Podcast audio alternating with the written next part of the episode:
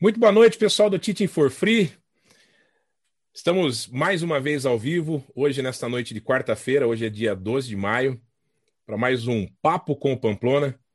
E nós temos um convidado muito especial essa noite, o jornalista, repórter Luiz Fara Monteiro, que eu tenho certeza que vai compartilhar muitas histórias aqui e bater um papo super legal né, sobre jornalismo e aviação. Então, para isso, primeiro eu já vou passar a bola pro nosso cerimonial da noite aqui, pro Fernando Pamplona. Comandante, boa noite, tudo bem? Olá, Cassiano, Luiz, boa noite. Boa noite ao pessoal do chat que já está aí e que tenho certeza vai ajudar a gente aí a, a, a conduzir essa live. Boa Legal. noite, Pamplona. Boa noite, Cassiano. Um prazer boa estar aqui. Luiz. Obrigado pelo convite. Nós é que agradecemos, Luiz, em nome do Teaching for Free. Muito obrigado pela tua presença, né? Pelo teu tempo aqui conosco. E vamos nessa que o papo vai ser muito legal. Eu fecho a minha câmera aqui, estou no background. Pamplona, tá contigo. E aí, doutor Luiz, tudo bem? Que correria, né? Correria. Saí do jornal agora há pouco e vim correndo para cá para poder bater um papo aí com um grande amigo Pamplona, com o Cassiano e responder as eventuais perguntas. Falar um pouquinho de da minha paixão pelo, pela aviação e também da minha profissão, que é o jornalismo. É isso aí, é uma combinação muito bacana, muito interessante. Se bem que o pessoal da aviação nem sempre fica muito contente com essa combinação, mas a gente vai chegar lá. A gente, a gente, prometo certeza, que não vou te apertar, não, mas a gente vai conversar sobre isso. Pode apertar que a gente fala de tudo aqui, quase tudo. é, pessoal, deixa eu falar para vocês. O, o Luiz, ele é jornalista, ele é apresentador de TV, ele foi repórter, quer dizer, ele continua sendo um repórter, afinal de contas, ele reporta as notícias, mas ele é um o que o trouxe aqui a gente, o que, o que nos fez ser amigos, o que nos fez nos aproximarmos, foi a paixão pela aviação. Eu comecei lá no Twitter, o Luiz é, começamos, começamos a conversar, ele me achou lá no canal, na, no Twitter, nós começamos a conversar, Aí trocamos algumas mensagens em privado, enfim, acabamos nos tornando bons amigos. Eu considero o Luiz um bom amigo e uma fonte fidedigna de informação de aviação. Opa, obrigado, Pamplona. Luiz, nós vamos bater um papo aqui, tá? Vai ser a coisa assim: você fala, eu falo, não é nada de entrevista formal, nada de, de, de, é, de formato, nenhum formato de talk show, não. É aquele bate-papo mesmo para a gente conhecer você e como eu tenho feito já bastante vezes, é trazer o pessoal que gosta de aviação, quem não é da área de aviação, é, é, é, é tem por é, tem por virtude ser um, um, apaixonado ou ter um envolvimento com a aviação. O pessoal que é da aviação, a gente traz alguém que tenha alguma coisa interessante além é, da profissão da aviação para contar para nós. Então, eu queria começar contigo, Luiz, te perguntando de onde você é. Eu sou do Rio de Janeiro, Duque de Caxias, Rio de Janeiro. Meu conterrâneo. Isso. Meu conterrâneo da Andréia Salgado, que está aqui também no chat, que eu já vi aqui. Opa, um abração para a Andréia. Aliás, Pamplona, a minha paixão por aviação vem justamente é, de eu ser, é, de eu ter vindo é, de, de Caxias, porque não sei se você sabe, é, é, a região de rota de aproximação do, Sim, do GIG, do Galeão. Da pista 15, é. Isso, da pista 15. Então, o que, que acontece? É, eu tinha um tio que tinha pouca diferença de idade em relação a mim. A gente curtia muito os aviões passando é, lá sobre nossas casas e a gente comentava muito. E, e, logo depois que a gente começou a curtir os aviões, prestar atenção nas companhias, na minha época era, na minha época de garoto, né? Eu sou um pouquinho velho, vamos dizer assim. Era várias. Nós somos antigos. Velho é aquilo que a gente não quer mais. Exatamente. Porque tudo que é, é antigo tem valor, né? Você pega, você pega um livro antigo, você pega um carro antigo, tem valor. Um carro velho Isso. ninguém quer. É verdade. E naquela época passava muito Varig, era mais Varig, depois vinha VASP, Transbrasil e, e, Cruzeiro. Cruzeiro do Sul, que a gente chamava de Cruzeiro, né? A gente via lá os 727 da Cruzeiro, na época a Varig tinha 727, tinha uma infinidade de, de aeronaves. Então, a minha paixão, o meu conhecimento, meu primeiro contato é, específico com aviação foi vendo os aviões sobrevoarem lá a minha casa, na, na, aproximação do, do Galeão. Já passava com um trem baixado, já devia ser ali o quê? Não sei, mil, mil e duzentos pés de, de altitude, estou chutando, mas era bem baixinho, já pertinho de pousar no Galeão. e a gente ouvia aquele barulho o tempo todo, à noite até incomodava que a gente queria ver televisão e toda hora chegando avião de manhã cedo, mesma coisa, passavam aqueles sete e, naque, e naquela época, e naquela época a TV era, era, analógica, aí dava aquela tremida na antena, aquele, aquele chiar, aquela, aquele zumbido na televisão. imagem. É, exatamente. O barulho muito alto da, dos motores. De manhã chegava muito voo internacional, a gente via os 747, os DC-10 da Varig e de todas as outras companhias, Ibéria, Alitalia. Então foi assim que eu comecei a conhecer as companhias nacionais e, e estrangeiras que voavam para o Brasil. E depois, coincidentemente, Pamplona, olha só, eu, isso eu tinha 9 para 10 anos. E logo depois, logo em seguida, eu descobri que a minha mãe tinha três primos que trabalhavam na Varig, na manutenção Olha, da Varig. Então, e o vizinho de e o meu vizinho de frente, o pai dos meus amigos, que era vizinho da, de frente, também trabalhava na Varig. A Varig empregou muita gente na, naquela década de 70, 80, né? E Sim, na, e naquela época era muito grande ali a manutenção da Varig no Rio, e aí o número de pessoas, tanto na manutenção quanto na administração, na, no aeroporto, era, era o grande andar. aeroporto da Varig eh, internacional, era o Galeão, o, o não existia Guarulhos, já estava começando. Exatamente. Então, antes de eu chegar a conhecer o hangar, é, o que, que acontece? Esses tios, esses primos da, da minha mãe traziam muitas lembrancinhas, é, aqueles pacotinhos de, de é, cajuzinho, amendoim torrado, é, coisas da Varig, lencinho umedecido, é, tudo aquilo. A gente era tão apaixonado por aviação, Pamplona, que eu e meu tio, a gente comprava camisa Hering branca de malha e a gente desenhava à mão, com tinta guache, é, os aviões, as aeronaves. Então a paixão começou assim. Então você foi o primeiro a usar camisetas dessa de avião, né? A gente vê hoje vendendo na, na, na, na tele, no, no, nos canais do YouTube aí, vários, várias camisas impressas e tudo. Você foi o precursor dessa moda. É, o meu tio que desenhava e eu ficava lá do lado dele, fascinado. E logo depois, passou um tempo, um do, desses primos da minha mãe me levou no hangar, cara. Foi a coisa mais emocionante da minha vida.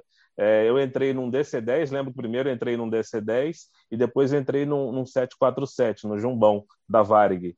E aquilo para mim foi emocionante, muito emocionante. E a partir dali, então, aí começou a minha paixão especificamente pela Varig. A gente já tinha uma admiração, porque era a maior companhia, mas depois que eu fui ao hangar, lá na, no Galeão, aí eu fiquei totalmente apaixonado pela Varig. Aquele hangar ali era uma coisa maravilhosa. Eu também a primeira vez que eu entrei ali, já entrei como funcionário e a gente ficava realmente.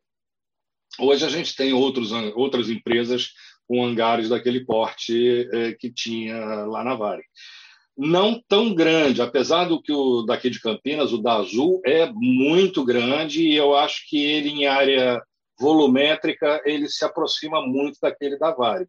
Ele é realmente muito grande, muito bem feito, muito bem construído em termos de estruturas estruturas acessórias, né, em termos de, de, de recursos que ele dispõe. Uh, o da Gol também, em Confins. em Confins, também é fantástico, tem uma, uma uma quantidade de oficinas enorme lá dentro. Eu dei muita aula lá em Confins e a gente, durante os intervalos das aulas, a gente levava o pessoal para fazer um tour. Era, um, digamos assim, um, um bônus, um prêmio, eh, e o pessoal adorava realmente e via a, a estrutura que se tem para você manter uma companhia aérea voando é uma coisa fenomenal. Pois é, isso foi mais ou menos 1981, 82 quando eu tive o primeiro contato lá no, no hangar. Você não era nascido ainda. Você não era nascido, você era estava quase chegando, exatamente. E aí, o que, que acontece? Meu pai é militar, a gente foi ele foi transferido, a gente foi primeiro para Mato Grosso do Sul, para uma cidade interior, depois nós fomos para Brasília, né? E, e aí, chegando em Brasília... Aqui da UAN? Não, Amambai. Aqui da UAN é mais, mais em cima, mais pro norte. Amambai é um pouco abaixo de, de Dourados ali, Ponta Porã, Mundo Novo. E aí, quando nós chegamos em Brasília, isso foi 86, 87, aí tinha as lojas físicas das companhias aéreas. E eu lembro que lá na, na, loja da Varig, que ficava na Asa Sul... Na 305? 305, exatamente, exatamente, 305 Sul. E tinha uma, uma senhora lá, gerente, Dona Nádia, eu nunca esqueço, eu ia para lá toda semana perturbar. Dona Nádia, dá um folheto, dá uma revista da Varig, dá uma foto aí de um avião.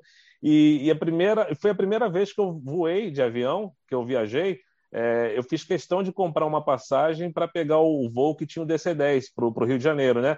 Ele era 205. 204 205. Então, ele saía 204 do Rio, Rio, Brasília, Manaus, e voltava como 205.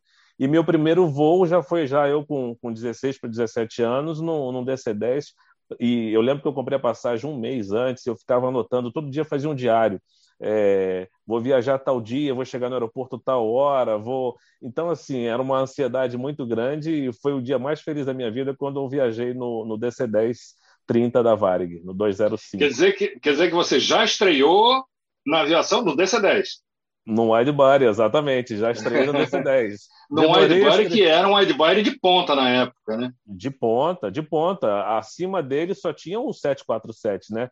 Que eu não voei até hoje, eu lamento muito isso, mas o meu primeiro voo foi Varig num DC-10 no, no voo 205 Brasília-Rio de Janeiro. Eu lembro que saía às 7 da noite, ou 7h15, 7 da noite, saía de Brasília e ia para o Rio. Então vamos lá. E você é, era garoto, seu pai foi, era militar, foi transferido para Brasília, assim como o meu também. Também fui parar em Brasília é, por conta de, de, de ser filho de militar. E aí, lá em Brasília, você continuou com essa paixão de aviação? Você já estava picado pelo aeroporto, você já estava fadado a ser um apaixonado por aviação, né? Olha só, vou te contar uma história. Ah, diga lá, diga lá. Vou te contar aí, uma continua. história. Vou te contar uma história que foi a minha primeira viagem internacional. É, eu, eu, comecei a trabalhar em rádio como locutor já nessa fase, 16 para 17 anos, como locutor de rádio FM. E aí o que aconteceu? É, foi numa época, a gente começa, tocava muito vinil, na época, chamava de disco, né? No meu tempo. Sim. E, e logo depois, acho que 88, 89, começou a surgir a, a mídia em CD. E eu comprei um aparelho de CD logo assim que saiu. Era novidade, era caro pra caramba, era muito caro um aparelho é, de CD. Verdade. Isso. Aí vou, vou tentar resumir a história. Um amigo meu. Não precisa, rádio... fique tranquilo que nós estamos amando. Pelo que eu estou vendo no chat aqui, o pessoal está amando. Ah, maravilha. Um amigo meu da rádio me chama para ir para um churrasco num sábado à tarde na casa de um amigo dele em Taguatinga, que é uma cidade ali a 20 quilômetros de Brasília. Fui para esse churrasco sábado à tarde e, coincidentemente, o dono da casa é, é, trabalhava na VASP, na loja da VASP, que ficava na Asa Norte, na quadra 305 Norte, se eu não me engano. Eu me lembro, ela ficava atrás, assim, de frente para a W3. Isso, exatamente, pertinho da W3. E aí, conversa vai, conversa vem. Ele falou assim: pô, cara, eu, eu tô doido para comprar um aparelho de CD, mas não tenho grana, que é muito caro, não sei o quê. E aí continuou o papo, aí lá pelas tantas ele fala que na festa que teve de fim de ano do aeroporto de Brasília, uma festa das companhias, ele foi sorteado com uma passagem para Nova York e de volta, né? E, hum. e aí eu cheguei, eu cheguei para ele e falei assim, era Já entendi. Ayrton, o nome do cara. Mas antes de contar isso, eu vou te contar o antes, que acho que, é, que dá o tom da emoção da história. Eu trabalhava na rádio até meia-noite e tinha um voo da Transbrasil, que a Transbrasil inaugurou, de Brasília para Nova York. Tinha, é, ela tinha uma, uma escala em Washington. Eu lembro Voava num, 767. Eu saía da rádio, Pamplona, meia-noite, às vezes, ia para o aeroporto, lá para o terraço do aeroporto de Brasília, para observar os preparativos finais do voo da Transbrasil para Nova York. E eu sempre ficava olhando para aquele avião pensando, poxa, eu queria. Eu via só aquela sombra daqueles passageiros passando assim pela janela, olhando lá do terraço, falava assim, poxa, eu queria ser aquela pessoa lá, está embarcando hoje para Nova York. Fiz isso várias vezes, várias madrugadas. O voo saía meia-noite 15 ou meia-noite 45, não lembro.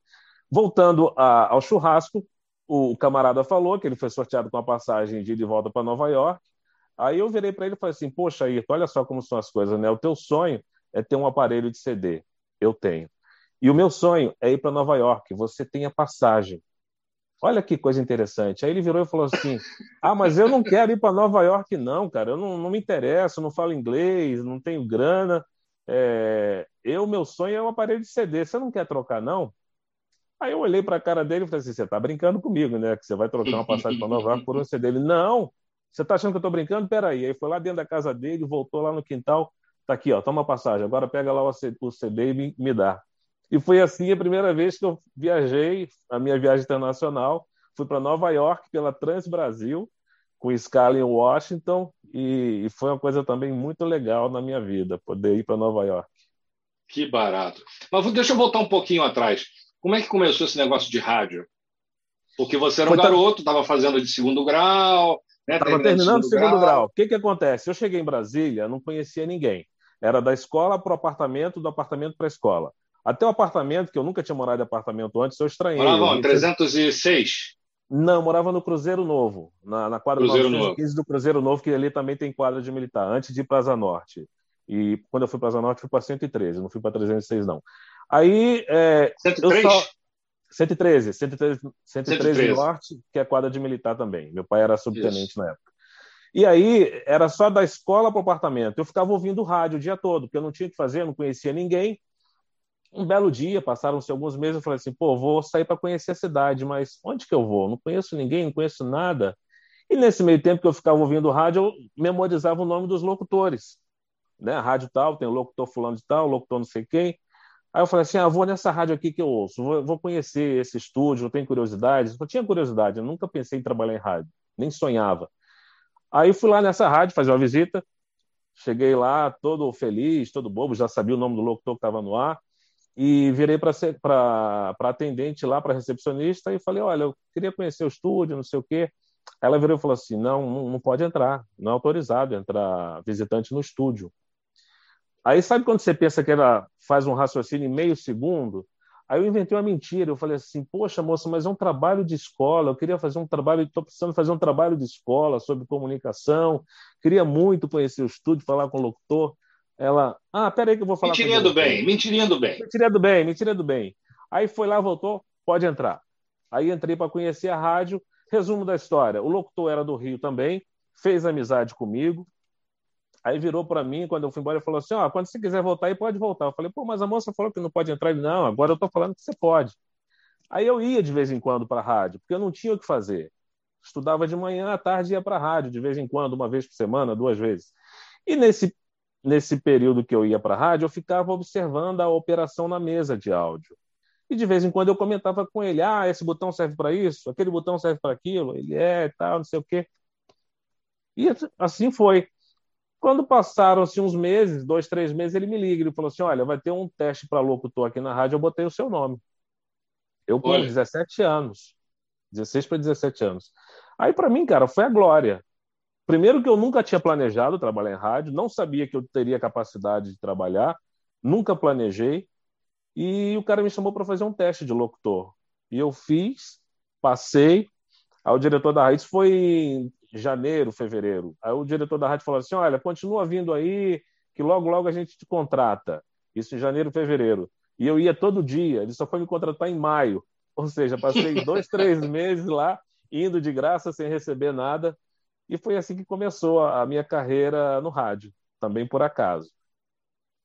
E aí, nessa, durante a carreira para o rádio, você foi fazer faculdade? Ou você já migrou para a televisão e depois é que foi fazer faculdade? Como é que foi essa história?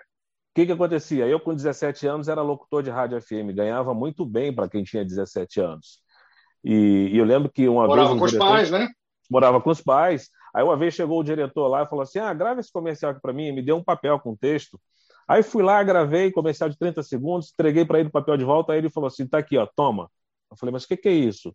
Ele, não, é o seu cachê, você gravou o comercial, tem um cachê aqui toda vez que se grava um comercial. Era mais grana ainda. Aí eu, moleque, 17 anos, eu falei, pô, vou fazer faculdade. Deslumbrou. Já tô feito na vida, né? Não preciso fazer faculdade. E não fiz, fiquei em rádio. Lá pelas tantas, isso cinco anos depois, sete anos depois, a rádio era de um grupo de comunicação, tinha rádio, TV, jornal impresso. E lá pelas tantas, a TV lançou uma programação nova é, e, e, me contratou, me chamou para apresentar um programa de videoclipe. Foi quando eu migrei para a televisão. Hum. Era locutor, locutor da rádio e passei para a TV também, apresentando programa de videoclipe, que na época só tinha MTV, e só tinha MTV quem tinha grana para pagar a TV a cabo, né? Você não Sim. via videoclipe, não tinha YouTube na época.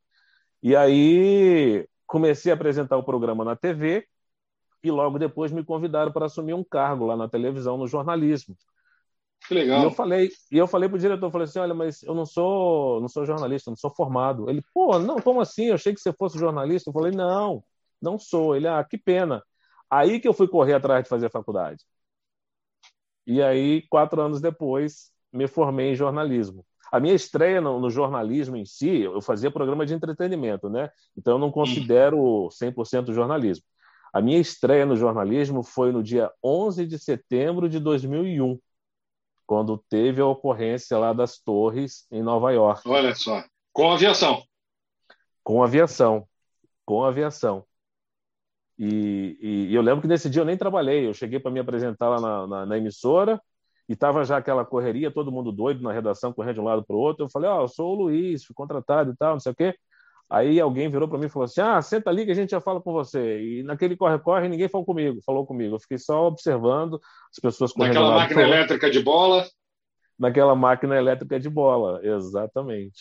Então foi assim que eu, eu migrei do rádio para a televisão. Entendi. Aí na televisão, você já na televisão que você foi fazer a faculdade? É, eu, eu fiz a faculdade na televisão já, quando eu apresentava um programa de entretenimento, e em 2001 foi quando eu me formei. Ah, entendi. É. Aí quando você tá, tá, tá, entendi. Eu, é, eu não, eu, não é, eu, eu comecei a trabalhar no jornalismo ainda fazendo faculdade e logo depois eu concluí a faculdade. Entendi. Deixa eu só dar um, um alô aqui, pedir ao pessoal, é, dar um, um, um abraço aqui para o pessoal do, que está aqui no chat a Luísa Lage, que é nossa companheira também aqui no Teaching for Free, o Aleph, o Bira, uh, tem um monte de gente aqui, o Bertotti, que podcast Pilot Nation, tem também o, o Juliano, que está sempre aqui com a gente, a Betina, que está sempre aqui com a gente, é, sempre acompanhando o, o canal, o André Salgado eu já falei, o Ricardo Mujali, que é comissário, está sempre Mujali, Mujali é um amigão. Mujalinha é um cara bacana, né, cara? É. Aliás, o, o Mujali, o, o Mujali e o Zonaro são dois amigãos virtuais que eu tenho. O Mujali esses dias é, fez um comentário que acontece comigo também. Ele falou assim: pô, tô de folga hoje, achando que ia descansar, e a patroa mandou fazer isso, aquilo, aquilo outro. Ô, Mujali, acontece comigo também, cara. Quando eu tô de folga, acho que vou descansar, surge um monte de coisa em casa para resolver. Então, nessa pandemia, a gente virou estrela cadente, né? Não pode passar que a patroa deseja alguma coisa. Mais um desejo. É isso aí. Mas é isso aí, essa pandemia veio para ensinar a gente. Mas vamos voltar aqui, que o entrevistado é você. É, tá bom. Me diz uma coisa: África do Sul, como é que aconteceu isso aí?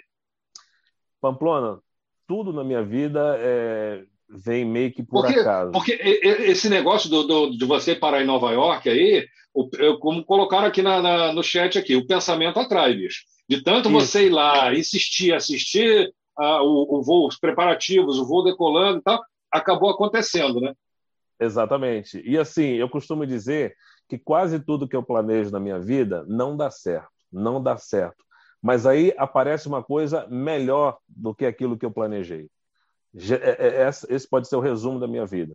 É, eu não planejei ir para a África do Sul, não planejei ser correspondente. O que, que acontece? Eu trabalhava nessa, nessa emissora, que eu te falei quando eu comecei a fazer jornalismo, era uma emissora de TV estatal, lá de Brasília. E passaram-se alguns anos eu estava cansado meio de fazer aquele jornalismo institucional. falei, poxa, eu queria fazer, trabalhar numa televisão aberta agora, né? É, fazer aqueles assuntos variados do jornalismo de TV aberta e não esse jornalismo interna é, institucional, falando só do governo e tal, falando bem do governo. E aí surgiu uma, uma alguém me comunicou que tinham estavam fazendo testes na Record para estrear um jornal local lá em Brasília. E eu fui fazer, marquei lá, a gente chama de piloto, né? Todo, uhum. todo teste. O primeiro programa, o teste. Né? É, o primeiro programa. Aí, Aliás, você chegou em cima da hora hoje porque estava gravando um piloto, né? Exatamente. Acabou o jornal, eu tinha acertado a live com você, aí anteontem me falaram assim: ó, oh, vai ter um piloto quarta-feira depois do jornal. Eu falei, putz, não. Ah, deu certo, né? Enfim.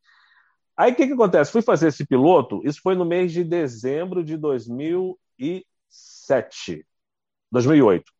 Não, de 2007, dezembro de 2007. Eu estava saindo de férias e, e fui fazer esse piloto numa quinta-feira na Record, lá em Brasília.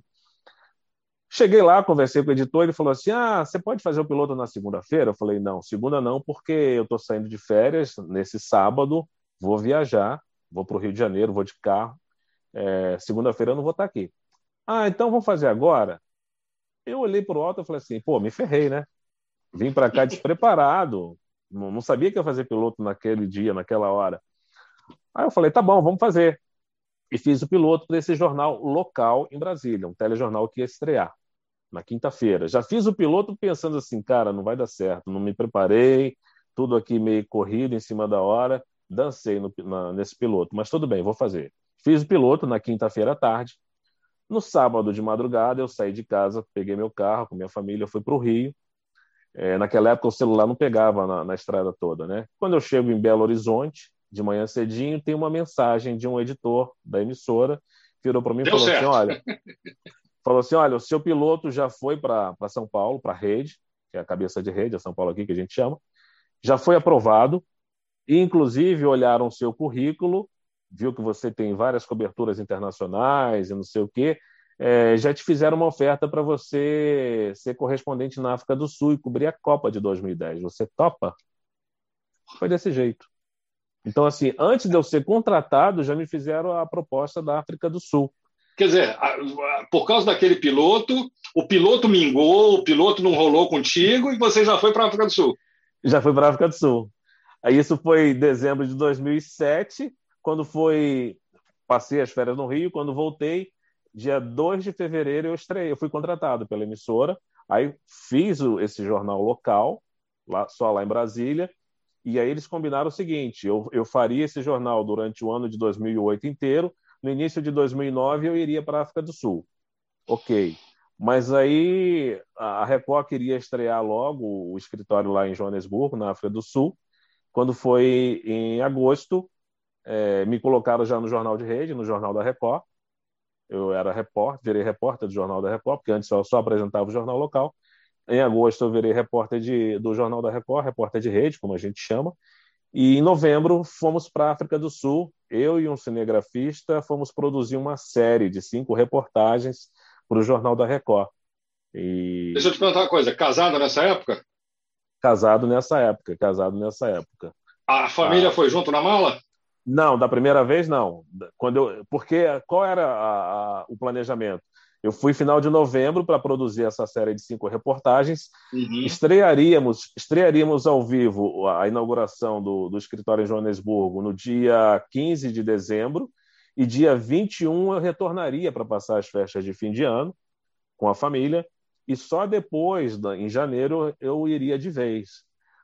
E aí, o que, que aconteceu? Fizemos a estreia dia 15 de janeiro, a audiência foi boa, o interesse pela África do Sul foi grande lá na, na emissora e acabei ficando, passando Natal e, e Réveillon sozinho lá com um cinegrafista em Joanesburgo. E, e, a família Aquele, ficou aqui. Tomando aquela cerveja na sarjeta, os dois sem família, sem, longe de casa. Pamplona, deixa eu te contar uma coisa, deixa eu revelar um negócio aqui. Se eu bebesse, estava bom, mas eu não bebo, então nem cerveja também.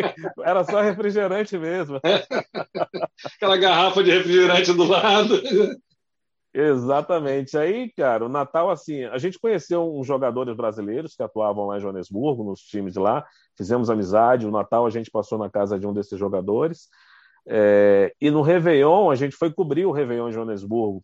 Desabou um temporal, uma chuva tremenda lá no centro da cidade, enfim, foi totalmente algo não planejado. E aí depois eu retornei ao Brasil em janeiro e, e aí sim voltei com a família logo depois para ficar lá de vez. Fiquei dois anos. Isso foi que ano mesmo? Isso foi em 2009. 2009. 2009. 2009 ainda era o Mandela.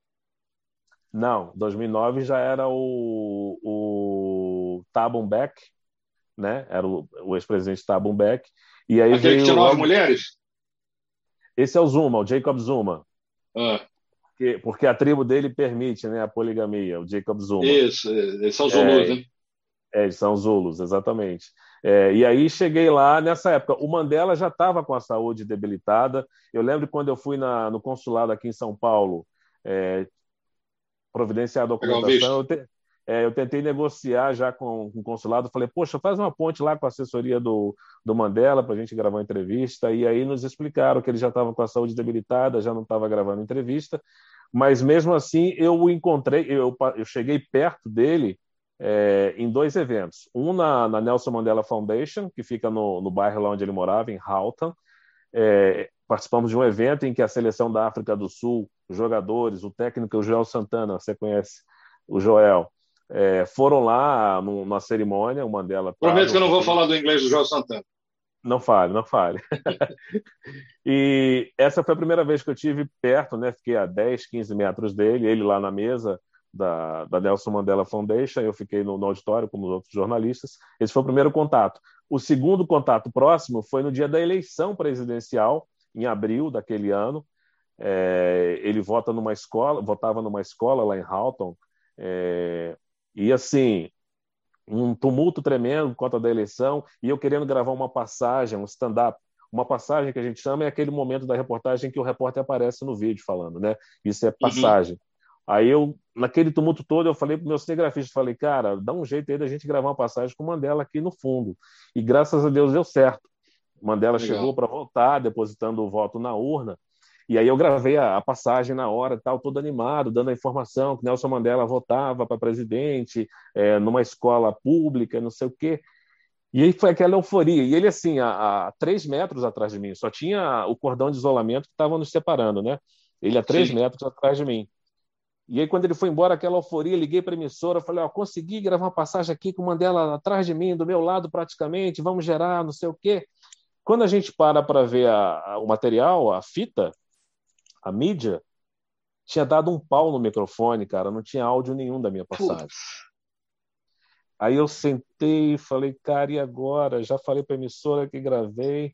Aí eu tive uma, uma ideiazinha, né? Que na verdade não era nada de inovador, mas foi a ideia que me Gravar por cima. Fiz uma dublagem do, do, meu texto. E aí deu certinho. Ninguém, ninguém aqui percebeu. É, depois que eu, só depois que eu falei pro meu editor, eu falei, sabia que aquela passagem foi dublada? Ele, mentira. Eu falei, foi, foi dublada. e aí deu certo. Mas foi uma Não, experiência vale, maravilhosa. Tá foi uma experiência maravilhosa. Eu amo a África do Sul, considero a minha segunda pátria. Morei lá dois anos e pouquinho. Depois que eu saí de lá, em 2011, eu voltei praticamente todo ano depois de férias para rodar o país. Tá? Eu gosto muito da África do Sul. Quem não conhece ainda, é, eu recomendo. É, um país maravilhoso. Né? Meu filho mais velho, ele fez um intercâmbio lá, ficou quatro meses lá na África do Sul, amou. No final, a atual a esposa dele, que era namorada na época, foi também. Aí eles pegaram um carro, rodaram por lá, e aí nadaram com tubarão, desceram, pularam no, no bang jump, naquele diabo daquele bang jump lá, que troço alto pra caramba. É uma ponte, visitar, é uma ponte. É uma ponte, exatamente. Foram visitar lá Table Mountain, é, Tudo, enfim. Ele, ele, ele fez um intercâmbio em Johannesburg ou na cidade do Cabo? Não, em Cape Town. Foi em, em, Town. É. é. Cidade do Cabo. É, na Cidade do Cabo, exatamente. É... Porque Joanesburgo, para na África do Sul, é como se fosse São Paulo, né? E Cape Town é como se fosse o Rio de Janeiro, não é? Não é essa mais ou menos não. a relação?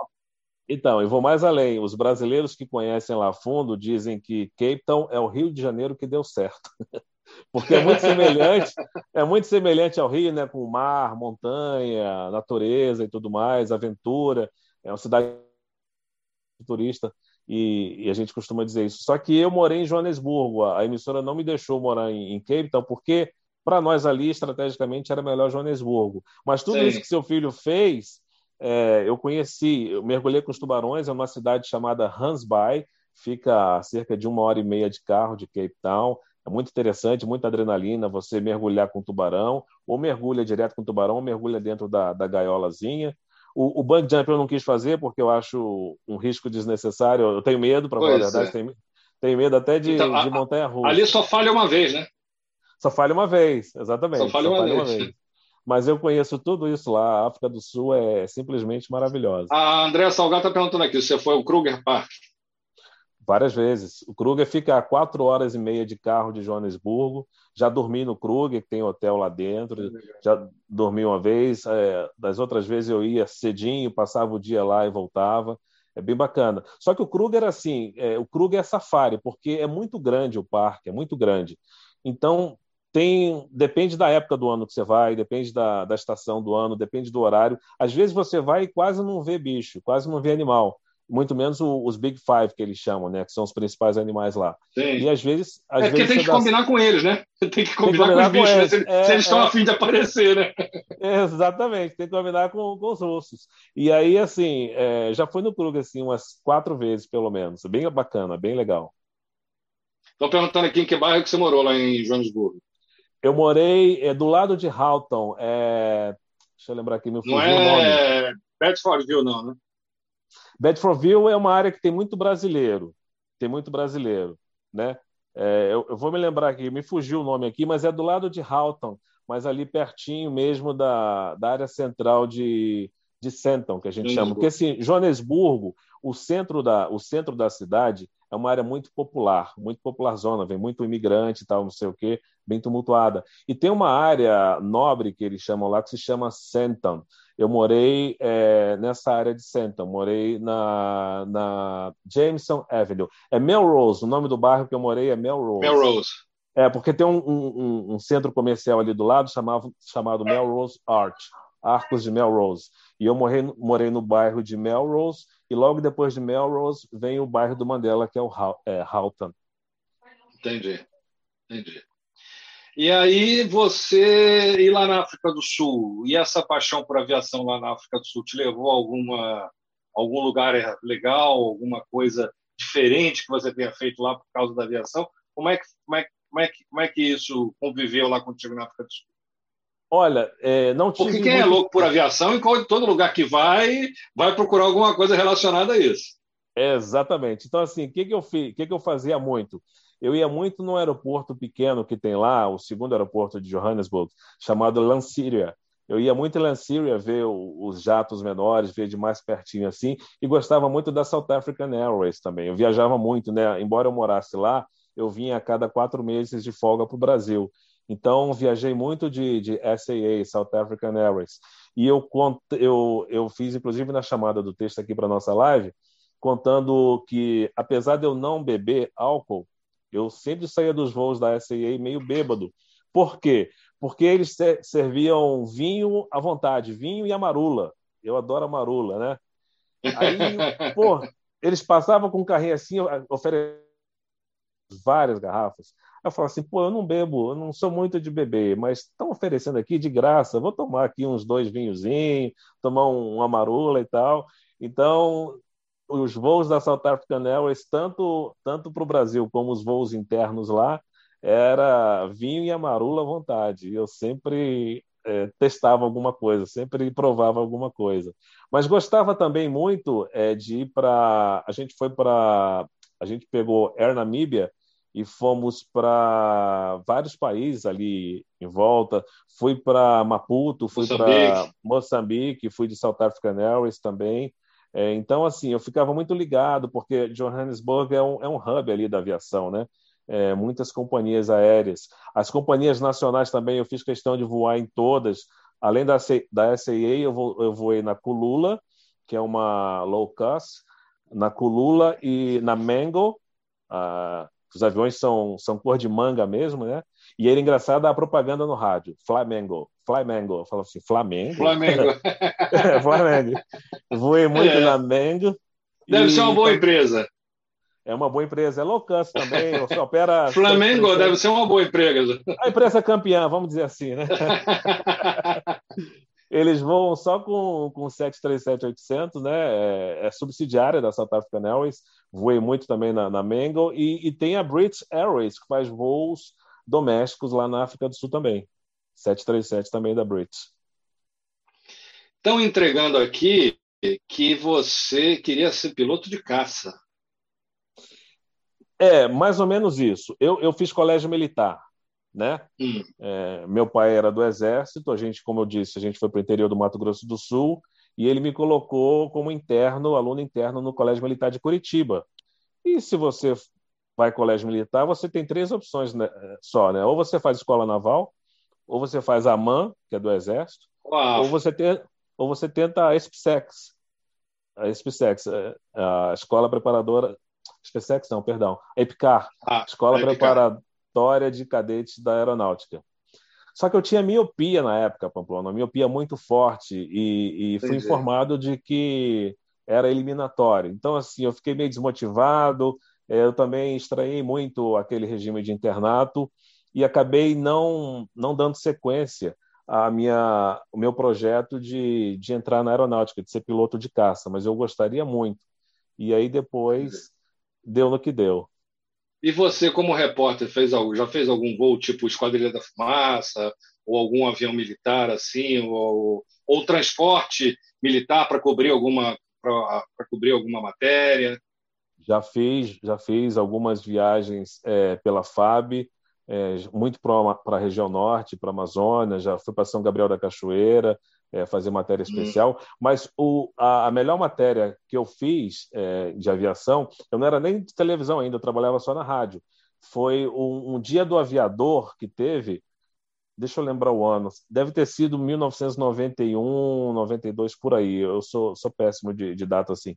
É, teve um dia do aviador que a Varig fez um acordo lá, uma promoção com a nossa rádio, com a nossa emissora FM lá em Brasília, na época, que era líder de audiência, e, e sorteou vários ouvintes, Pamplona, para dar um, fazer um voo panorâmico sobre Brasília. Brasília, olha. Dia do aviador.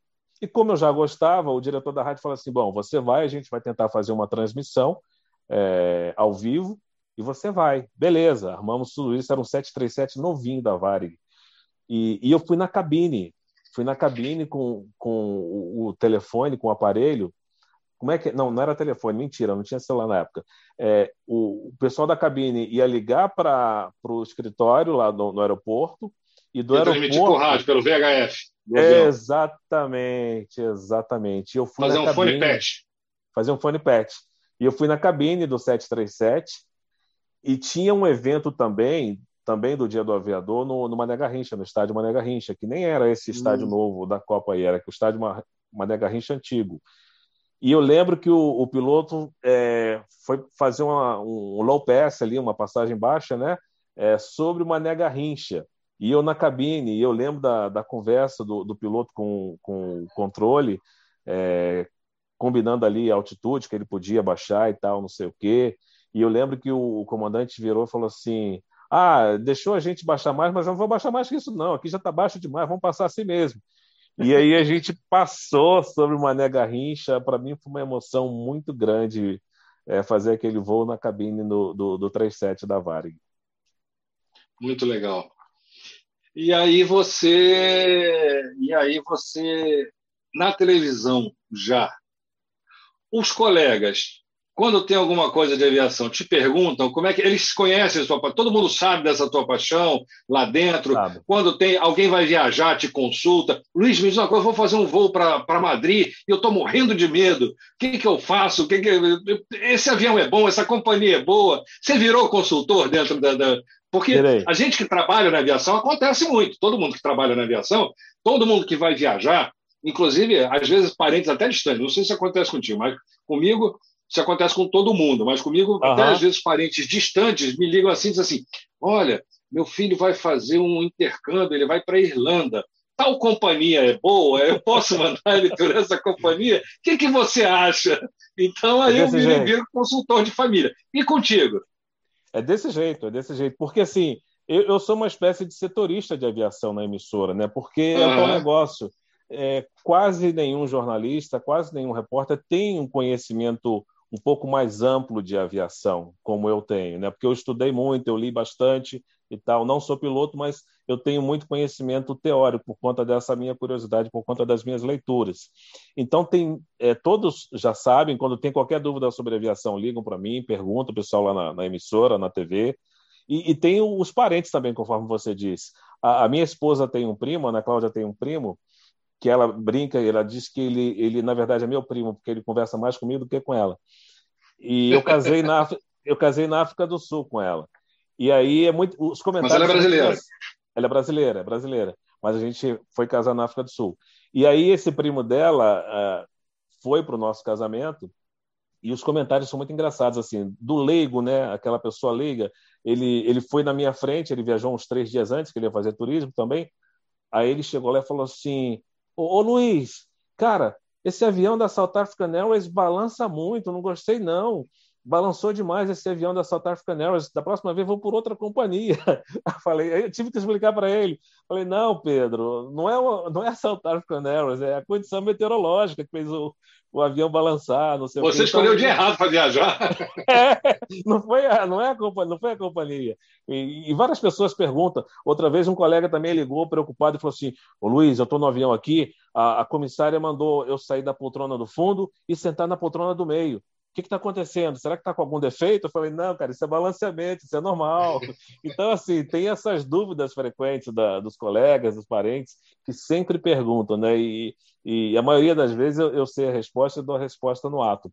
Mas é, antes de entrar no jornalismo em si, Pamplona, quer dizer, é jornalismo também, mas deixa eu contar uma coisa aqui, antes que eu me esqueça.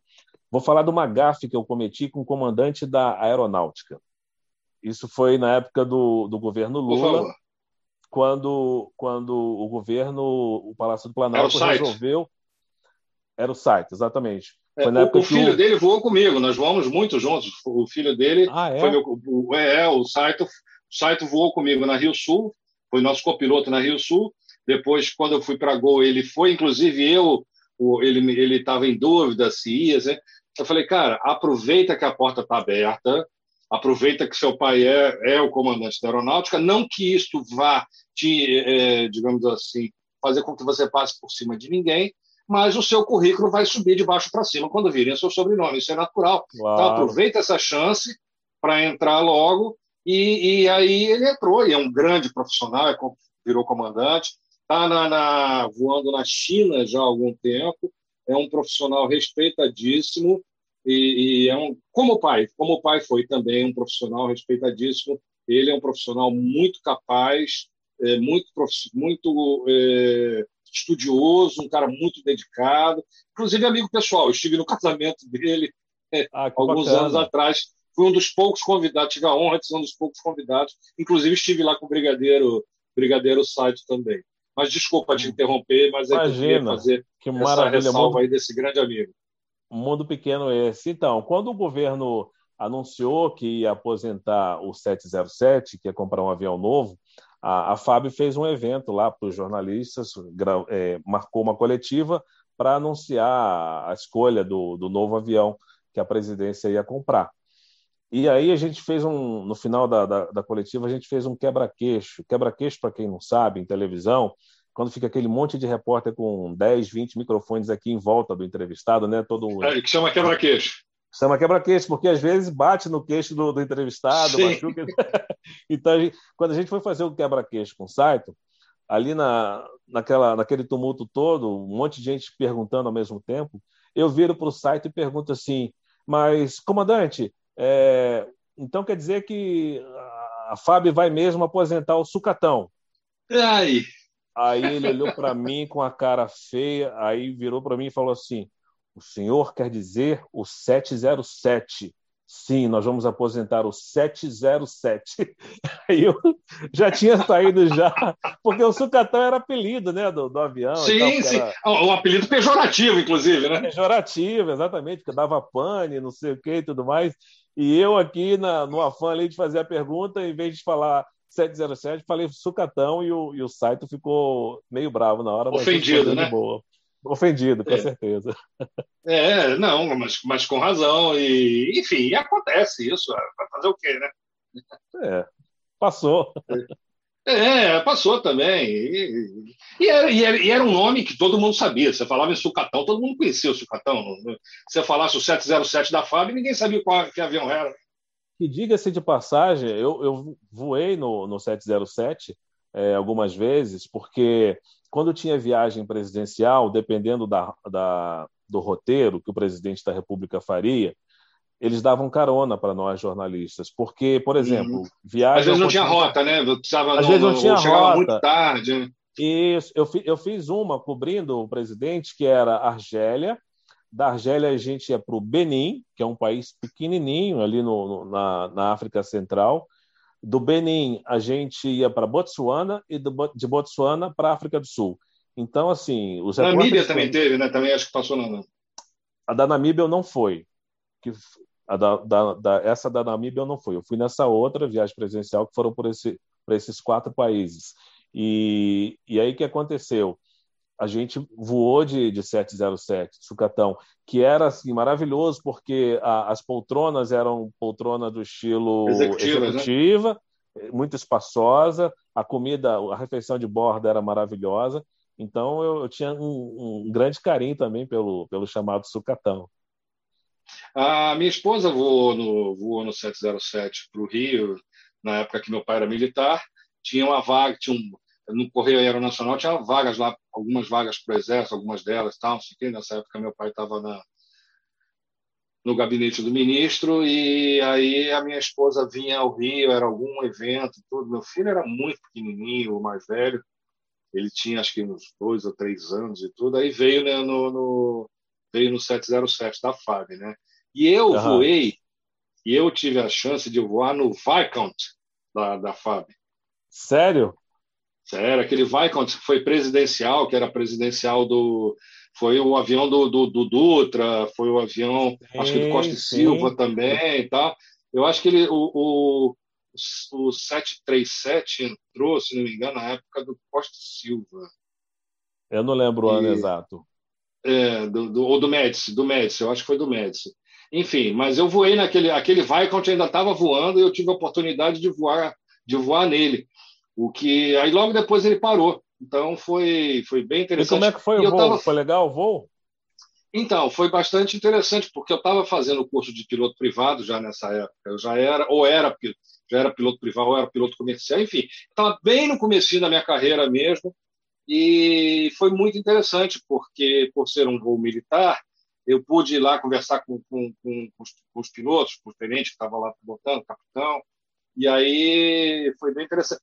E tinha uma, uma característica desse avião que é bem curiosa, até o, o, o Fernando de Bortoli, do, do, canal lá do Aero, Aero. atrás da aviação, perdão, ele fez um, uma matéria esses dias com o, o Viscount. E aí eu vi exatamente o, o, que eu já conhecia, né? Que ele tem uma, um suporte assim, no teto para ah. encaixar um sextante. O sextante, para quem não sabe, é, é um instrumento para navegação estelar. Uhum. Então, é mesmo usado em navios. Então, no navio, o cara usa aquele astrolábio e o sextante para ver a posição das estrelas, para ver para onde é que tem que ir. E, e, e, esse avião, os aviões muito antigos, tinham uma janelinha que você encaixava o sextante, tipo um periscópio, encaixava uhum. lá para ver as estrelas, para fazer correção de rumo e tudo, porque ele fazia voos noturnos, às vezes longos, e aí precisava saber exatamente onde estava, não tinha GPS na época. Não tinha o GPS de hoje, né? Nem o GPS, nem os recursos de terra, VOR e NDB, eram muito limitados, eram muito escassos e pouco alcance.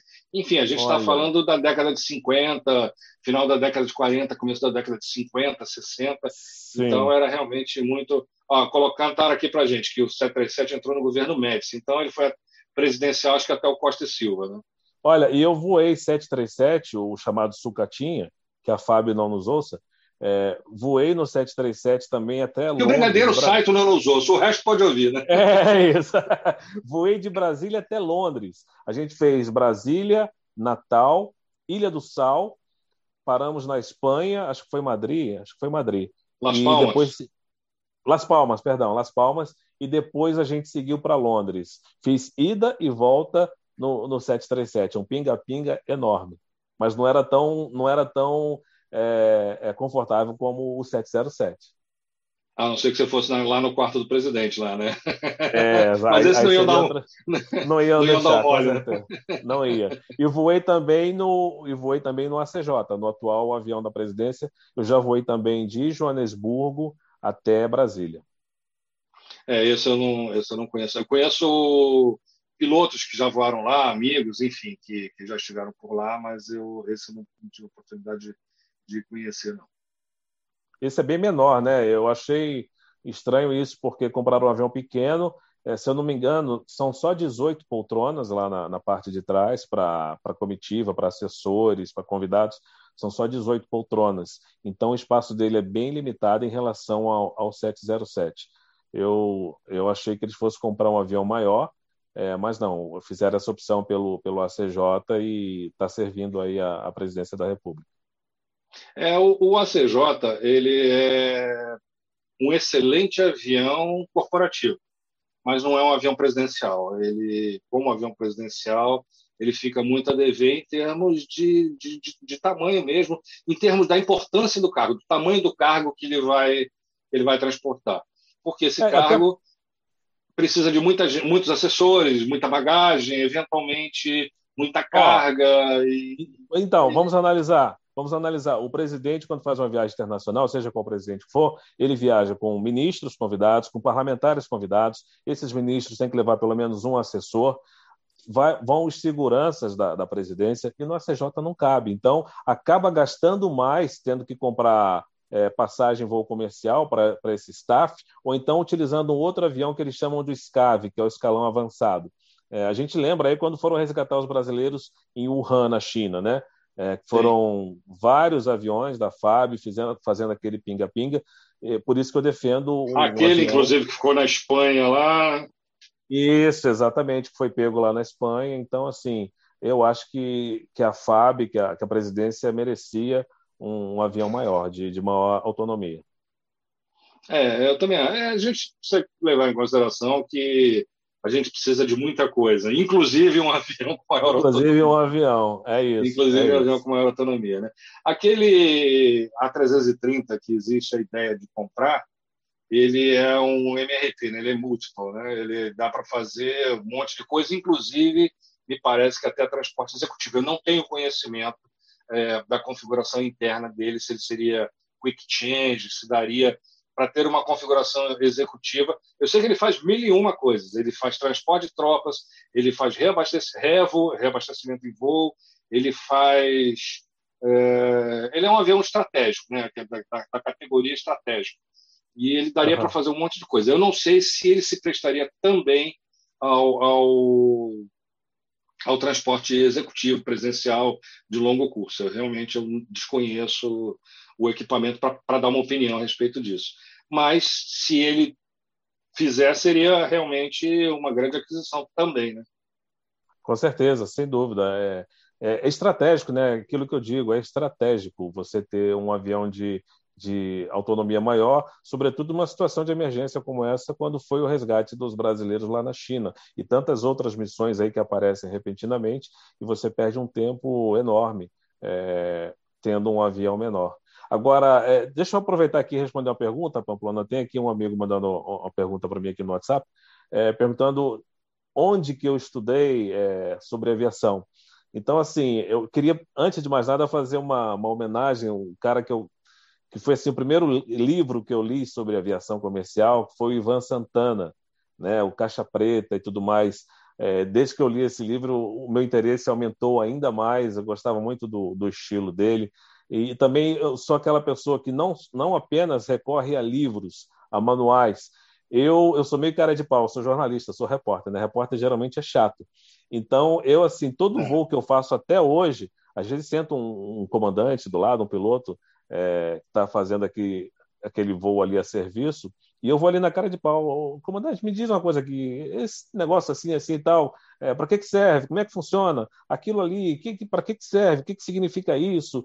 Como é que. Então, eu, eu pergunto mesmo, pergunto bastante. A, a, curiosidade também me ensina muito é, sobre muita, muita coisa aeronáutica. E você foi um dos caras que também me ensinou bastante. Eu tive a iniciativa de, de fazer o contato com você. Eu vi lá os seus tweets, eu falei assim, pô, acho que esse, esse comandante aqui é acessível, vou tentar, vou na cara de pau. E graças a Deus você me aceitou numa boa, você teve, teve paciência, sempre tem paciência. Às vezes a gente precisa gravar, um, fechar uma matéria é, para o jornal lá da emissora, e você, com maior boa vontade, nos dá entrevista para explicar e tudo mais. Sempre um prazer. Então, assim, é, o prazer é todo nosso. Então, eu acho que conhecimento nunca é demais, sobretudo para quem é leigo como eu.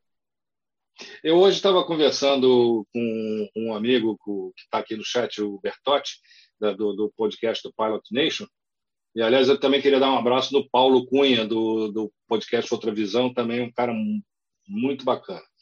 E aí, é, estava conversando com ele sobre conhecimento. E aí eu estava dizendo para ele que existe um evento anual da Bombardier, chama-se Bombardier Safety Stand Down. É um simpósio, um, agora por meio virtual, em, função da, normalmente era presencial até 2019, a partir de 2020 ele passou a ser virtual e eu acho até bom porque ele sendo virtual ele atinge um número muito maior de pessoas porque ficava limitado ao espaço físico onde ele era realizado. E agora não, agora ele fica com, com, com o mundo, né?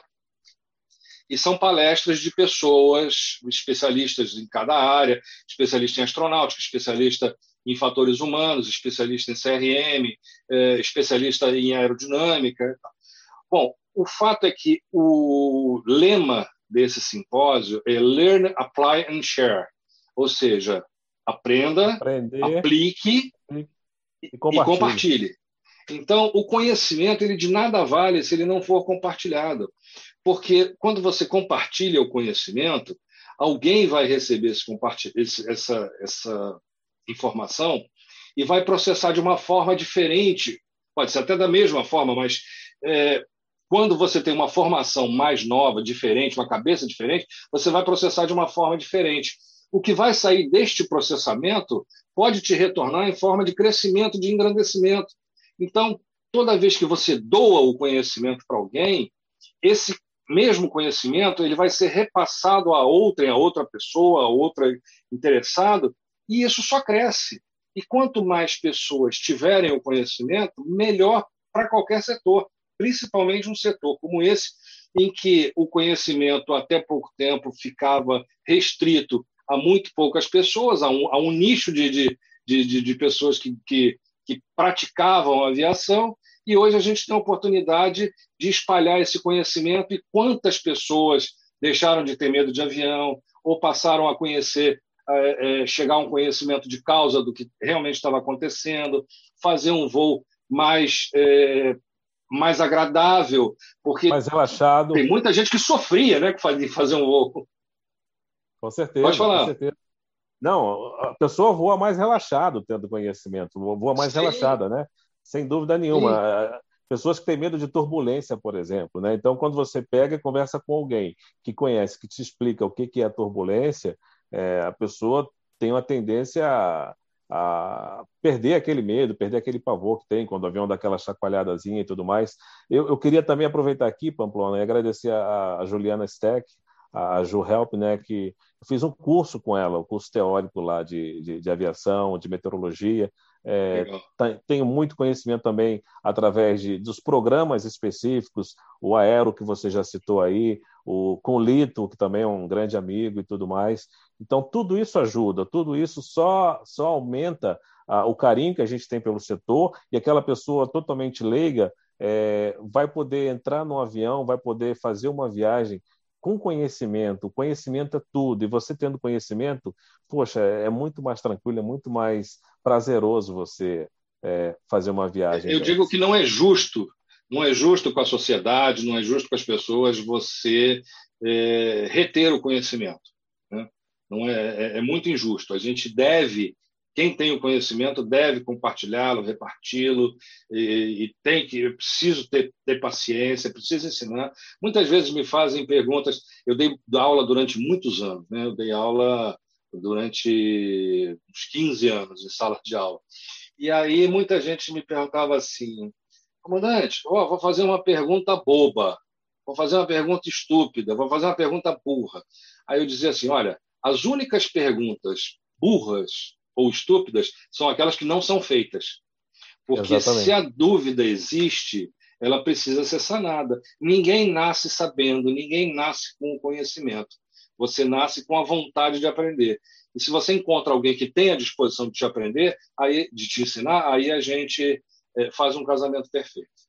Com certeza. É, eu, deixa eu aproveitar aqui, Pomplano, também mandar um abraço para o meu amigo Constâncio Viana, que trabalhou comigo na televisão. Ele é um dos produtores do filme, já está há anos aí batalhando por patrocínio e tudo mais. Parece que agora finalmente vai sair um filme sobre o sequestro do VASP, do 375. Ele entrevistou o Murilo, quando o Murilo estava vivo ainda, comandante Fernando Murilo e tudo mais. Eu também fiz live com o Fernando Murilo.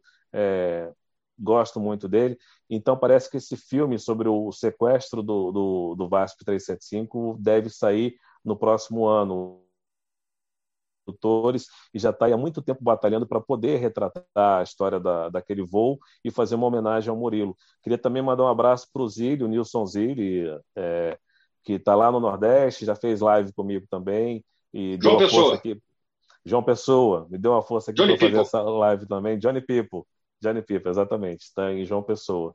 E muita gente que, que eu conheço aí no setor e que com certeza engrandece cada vez mais, me traz mais conhecimento, me traz mais informação é, sobre o mundo da aviação. informação, a gente sabe, é, conforme eu disse aqui no início, nem todo jornalista que escreve sobre aviação, quase nenhum, na verdade, é, tem conhecimento sobre aviação. Eu, inclusive, fui convidado pela ANAC há um ano e pouco a fazer um evento aqui em São Paulo, a mediar um evento como, como jornalista, e, e eu fiz essa sugestão. Eu falei assim: olha, vocês deveriam é, fazer algum tipo de programa é, entre a, os órgãos de comunicação e as companhias aéreas, dar uma espécie de curso, de seminário, para que os jornalistas, os repórteres tenham pelo menos um conhecimento mínimo do setor. Né? Porque muitas vezes. Ah, chegamos a... aonde eu ia, eu ia usar o gancho. Isso, exatamente, porque assim, eu, eu concordo que muitas vezes é, é, os colegas escrevem muita coisa imprecisa e tudo mais. Muitas vezes é clickbait, né? Acontece também. Mas, na maioria das vezes, Pamplona, é falta de conhecimento. Claro, é, é óbvio que é falta de conhecimento, porque o cara é jornalista, não é, não é aeronauta nem nada, mas é falta, é falta de, de acesso também a falta de acesso à, à, comunicação, à assessoria de comunicação da, das companhias aéreas, que a, nem sempre eles dão a informação que a gente precisa, muito menos no momento que a gente precisa, porque jornalismo é, é, é uma coisa imediata hoje, com internet, é tudo imediato. Aconteceu um fato ali, você já precisa publicar uma reportagem na hora. Às vezes você manda uma, um, uma pergunta para a companhia aérea e não tem resposta, ou leva, vão responder no dia seguinte, você precisa publicar alguma coisa. Né? Não estou defendendo aqui todos os casos. Não, eu, eu entendo, eu entendo eu entendo que a notícia ela tem uma perecibilidade, ela é perecível. Isso, então, isso. muitas vezes você precisa lançar, publicar alguma coisa sob pena do teu veículo ficar para trás dos outros, né? Exato, exatamente, exatamente. Então, muitas, em alguns casos de, de informação é, mal divulgada, é isso. É porque o, o jornalista não conseguiu um tempo hábil para obter aquela informação de uma fonte segura, seja da companhia, seja de uma fonte do setor que possa dar informação para ele naquele momento. Né? Então a gente tenta, a gente tenta é, aperfeiçoar isso. Alguns não, alguns não estão não, não, ligam para isso, porque na cabeça de alguns é assim: ah, a aviação quase, quase nunca é, é, é, notícia, só quando tem algum incidente ou algum acidente. Então, a, a, pessoa, o veículo de comunicação, o jornalista, o editor, não se preocupa com esse aperfeiçoamento, nem tem tempo para isso, porque todo dia ele está tratando com outras notícias. Mas a sugestão que eu fiz para a ANAC, e faço para as companhias, para quem quer que seja, é que é, optimizem esse tipo de, de, de evento, um seminário, um encontro com repórteres, com jornalistas, para que o setor possa nos educar é, sobre aviação, possa nos dar informações básicas para que às vezes não se escrevam é, bobagens, não se escrevam imprecisões é, sobre aviação. Então, tem isso também. Não estou aqui fazendo uma defesa de, eu, eu de todos os casos, né? mas eu acho que a gente precisa muito disso. A gente precisa de mais conhecimento, antes de mais nada, Acesso. e mais acessibilidade. Eu já pedi, eu já pedi é, informação para a companhia, tendo que fechar uma matéria em meia hora, em uma hora sobre algum caso, e, e a companhia fala: ah, manda um e-mail para a gente, que a gente vai responder amanhã. Não, peraí, meu amigo. O jornal. Agora, nesse horário não tem mais ninguém aqui, tem que. Não tem mais ninguém. É isso. Então, é essa compreensão que falta da, das duas partes, entendeu? Deixa eu só dar uns recadinhos aqui, Luiz. É, a Simone Duarte pediu aqui: explica a turbulência, eu tenho pânico. É, Simone, a gente precisaria de, um, de mais uma hora de live para poder fazer essa explicação. Então, vou te pedir o seguinte: se você tiver um Twitter, é, meu Twitter lá é FD Pamplona, arroba Fox Delta, letra F, letra D, Pamplona, ou Fernando Pamplona. Ou pode o do Luiz também, é, entrar lá no, no, Twitter do Luiz ou no Instagram do Luiz Fara Monteiro, ou no meu Instagram, que é Fernando Pamplona P737. aí a gente pode fazer uma, uma DM e tal e, e conversar é, com mais é, com mais vagar, né? com mais com mais detalhes e de repente até a gente faz um FII, faz uma thread e, e aí explica é, é isso com calma, senão Ô, Pamplona, aqui, a gente vai fugir. Oi. Rapidinho, uma, uma vez o comandante chegou para mim e falou assim: quer explicar de uma forma básica a sensação da, da turbulência? Faz de conta que você está num carro, numa estrada esburacada, andando a 50, 60 km por hora e o carro está sacolejando. Então, quando você estiver no avião e tiver turbulência, fecha os seus é olhos, faz de conta que você está no carro na estrada esburacada. É o carro não vai desabar, não vai cair, não vai bater, só vai chacoalhar um pouquinho. É isso aí. O maior medo que o pessoal tem é o seguinte: mas no, mas no carro tem acostamento, e na aviação não tem. é, mas. É verdade.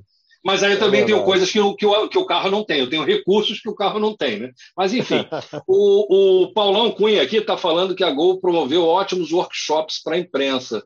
Então, é, é, uma, é uma tentativa de fazer com que o pessoal é, é conheça um pouquinho mais. Se essa, se esse workshop for, digamos assim, mais voltado para a área técnica, digamos assim, explicar, que não for voltado para vender um produto, aí eu acho válido. Né? Se for aqueles workshop para, olha, nós estamos aqui, estamos lançando um voo, estamos lançando não sei o quê, aí também não resolve nada. Né? É, tem que fazer um workshop. Nem, nessa situação. Tem que fazer um workshop 100% educativo, né? Para evitar que o cara escreva assim, que o avião fez ah, um pouso de emergência, que fez um pouso de emergência e ninguém ficou ferido. Porque, assim, não tem sentido você escrever um negócio desse. Mas na cabeça do jornalista, Pamplona, não, isso não passa, porque assim, convencionou-se que toda vez que vai escrever de um incidente de aviação, você tem que explicar que não teve ninguém ferido, independente do incidente. Um pouso de emergência, muitas vezes, você sabe melhor que eu, é um pouso normal, né? Emergência é um detalhe ali. Então, assim, não tem por que alguém ficar ferido num pouso de emergência, mas para o jornalista, para o repórter que está ali cobrindo mil assuntos todo dia, cada dia um assunto diferente, ele não vai parar para sacar esse tipo de coisa, muito menos o editor. Então, é por isso que eu defendo sempre um maior contato entre as companhias, é, os experts, na, os especialistas de aviação, com nós jornalistas. Esse ninguém ficou ferido virou clichê, né? Virou e clichê. até nós comentamos, nós conversamos sei, essa semana sei. sobre isso. Se você mudar para outros tipos de, de transporte, fica ridículo. O ônibus quebrou na estrada e ninguém ficou ferido. Né? A bicicleta Exatamente. soltou a corrente, o ciclista vinha, corre... vinha na, na, na, pista, a bicicleta soltou a corrente e ninguém ficou ferido. O meu é... motor do o motor do meu carro superaqueceu, eu tive que parar no posto, no, no posto, mas ninguém ficou ferido. Ninguém ficou ferido. O, sentido, o, cami... né? O caminhão vinha transportando soja, atolou na lama lá na Belém, Brasília, mas ninguém ficou ferido, sabe? É isso. Então, fica ridículo quando você trans, transfere para outro meio de transporte, porque você, o, o problema do ninguém ficou ferido é que fica subentendido que em aviação a chance de você ficar ferido em qualquer coisa que aconteça é muito grande. Então, esse, essa imagem subliminar que é passada é muito desfavorável a, a, a, quem tem medo, a quem não se sente confortável, a quem não se sente é, é, à vontade quando se coloca na mão de alguém, porque quando você entra no avião, você se coloca na mão do piloto. Eu costumo dizer que muito do medo da aviação vem porque você se coloca na mão de uma pessoa que você não conhece, se ela está feliz, se ele dormiu bem, você é, fica dentro de um charuto de alumínio, voa a 900 km por hora, você não sabe voar, você não nasceu para voar, você está fora do seu meio. Depois de 2001, é, meteram uma porta blindada entre você e aquela pessoa, quer dizer, você se tornou uma ameaça para aquela pessoa, né? Exatamente. E então é, é, é, tudo desfavorável. E ainda por cima, digamos assim, se você for uma pessoa que não se sente confortável em colocar, se colocar nas mãos de alguém para te conduzir, fica pior ainda. Com certeza, certamente. É, então, por outro lado, eu, eu sei que você, eu entendi que você colocou que os jornalistas precisam ter maior acesso. Blá, blá, blá. Por outro lado, eu vou te dar uma espetadinha aqui. Vou dizer que falta vontade de pegar o seu telefone celular e dizer assim, vou ligar para fulano de tal e para perguntar. Vou ligar para o Luiz para perguntar assim: Luiz, preciso da. Eu sei que você está na minha concorrente, mas como a gente trabalhou junto, você é meu amigo, eu sei que você gosta de aviação. Deixa eu te perguntar uma coisa. Esse negócio que aconteceu lá, você acha que foi o quê?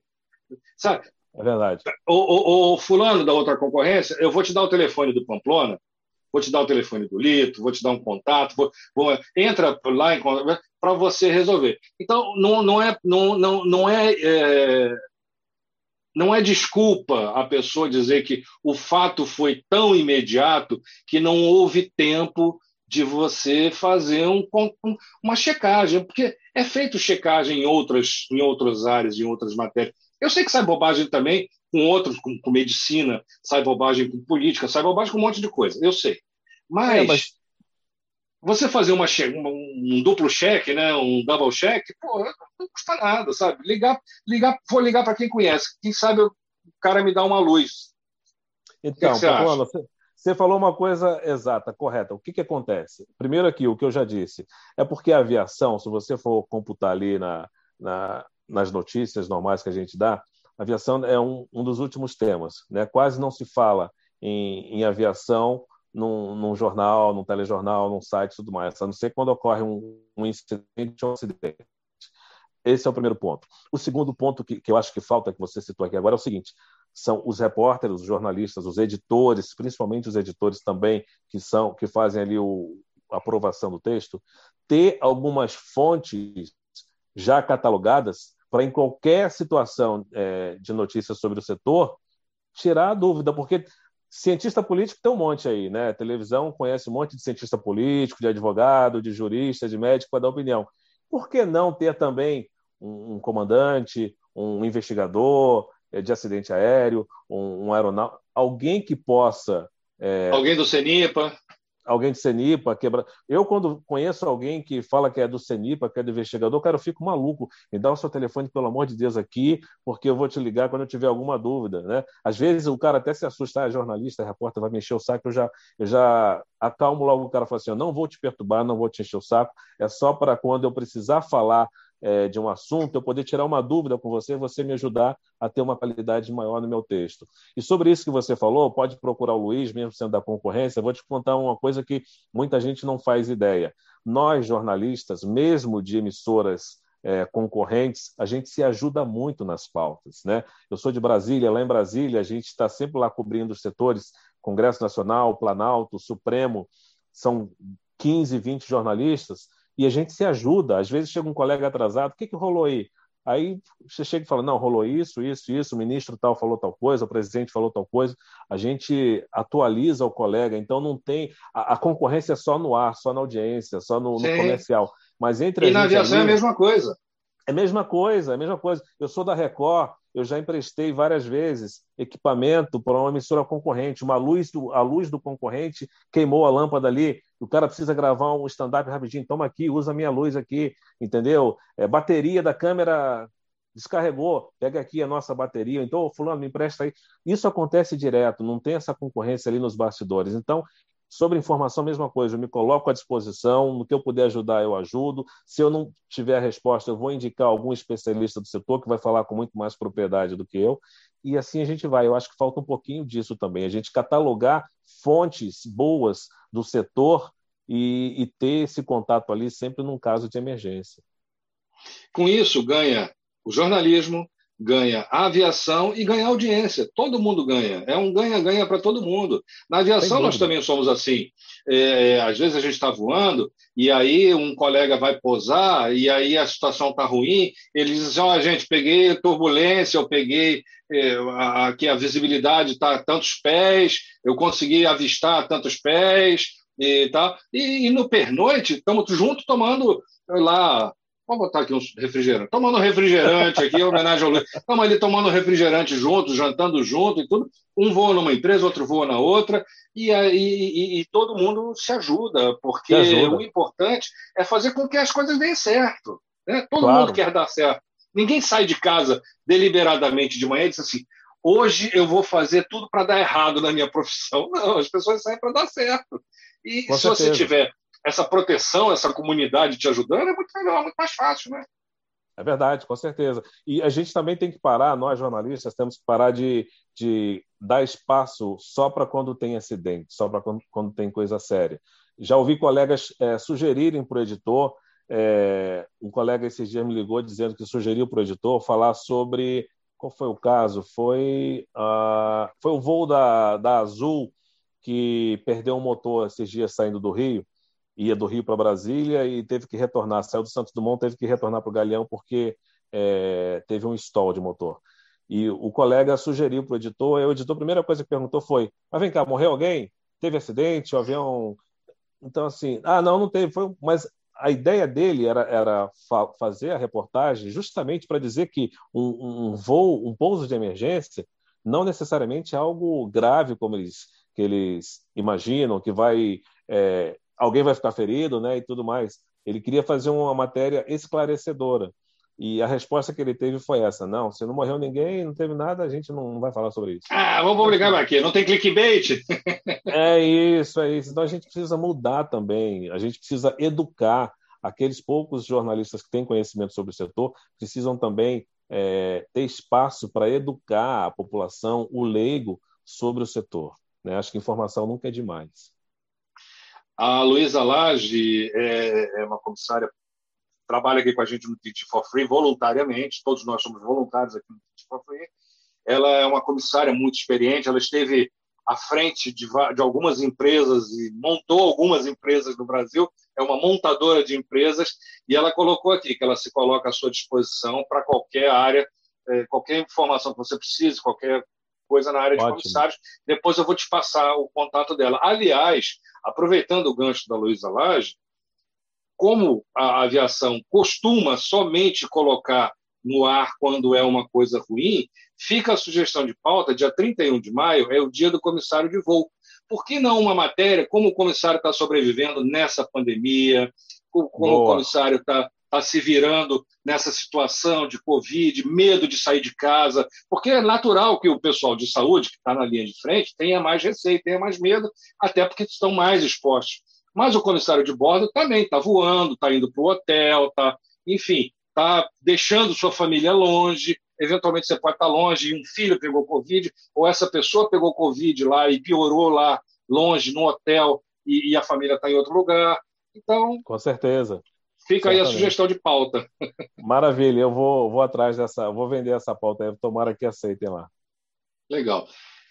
Última pergunta. Eu te pedi para. Deixa, eu, deixa eu falar aqui, pessoal, que o, o Luiz, coitado, ele está desde cedo trabalhando para produzir o jornal, apresentou Não, o jornal, gravou um piloto e saiu correndo para vir aqui para fazer essa live com a gente aqui.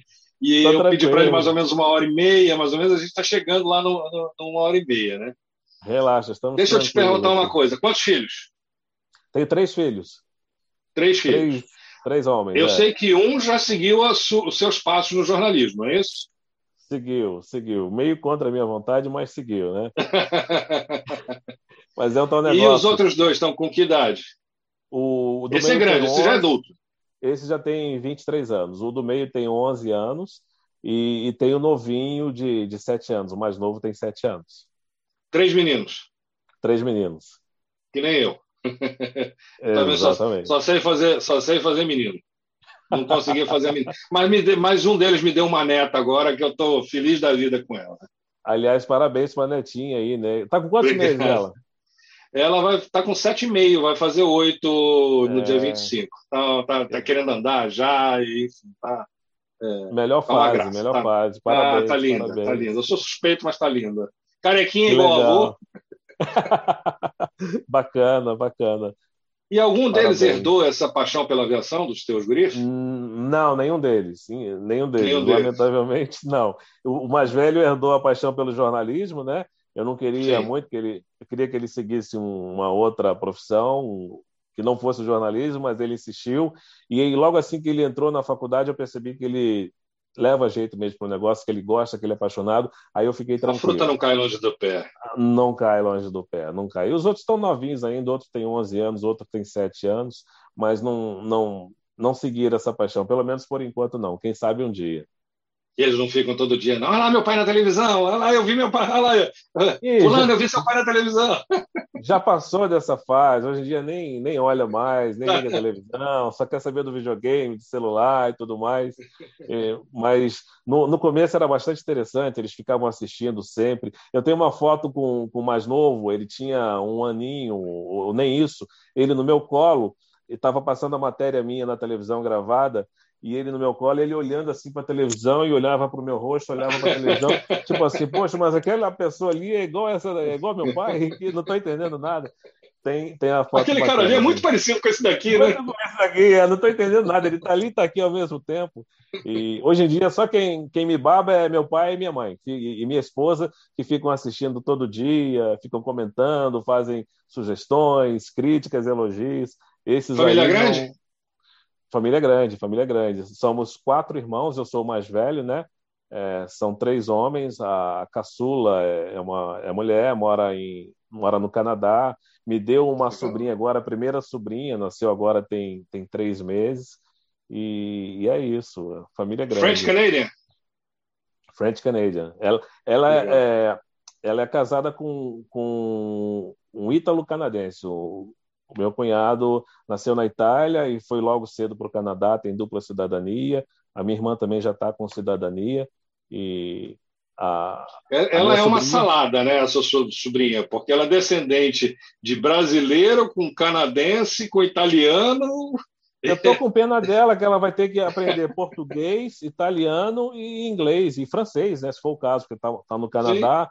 Sim. Então, assim, coitada, vai ter que estudar um bocado. É, não, mas as cabecinhas de hoje já vêm vem prontas, é impressionante a, a, a capacidade hoje das crianças. É, é, as crianças hoje são muito mais espertas do que nós fomos. A gente era, a gente era bobo, né?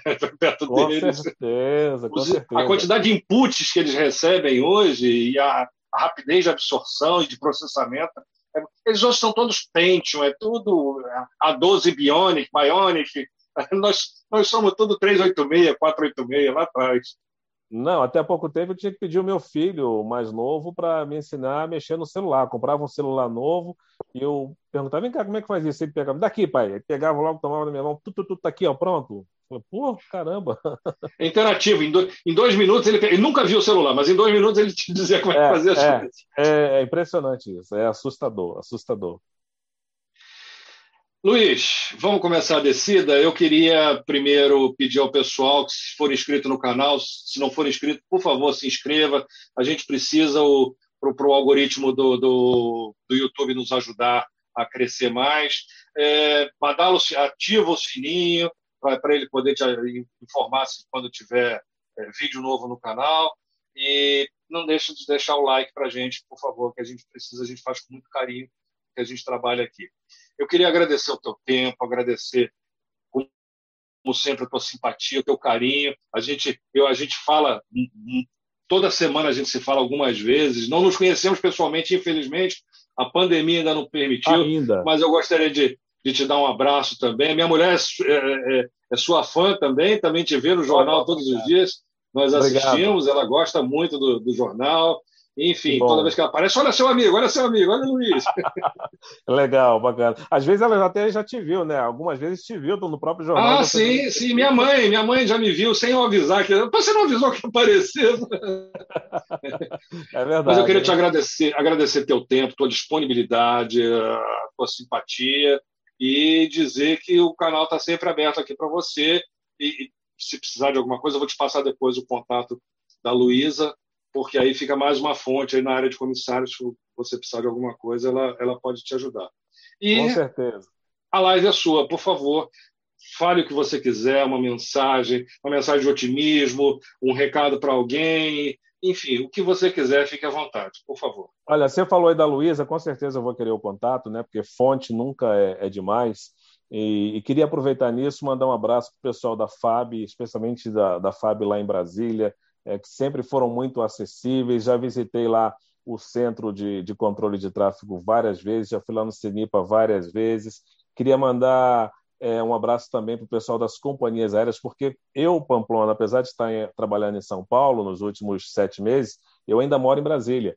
Então, eu viajo praticamente toda semana.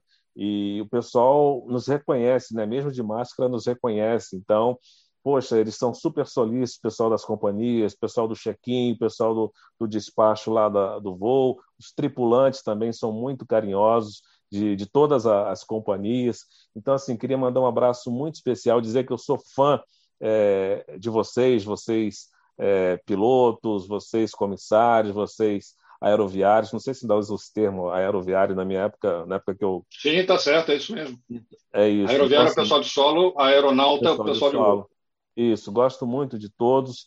A minha admiração aqui é, pelos comandantes, pelos pilotos, que têm uma responsabilidade e um profissionalismo enormes com nós, passageiros. As companhias aéreas, é, eu lembro que uma vez eu tentei visitar um hangar de uma companhia e aí perguntaram, mas é, você faz o quê? Eu falei, eu sou jornalista. Quando a gente fala que é jornalista, o pessoal se assusta, né? Ah, não, vai vir aqui para ver se tem alguma investigar coisa. Investigar o quê? É, investigar o quê?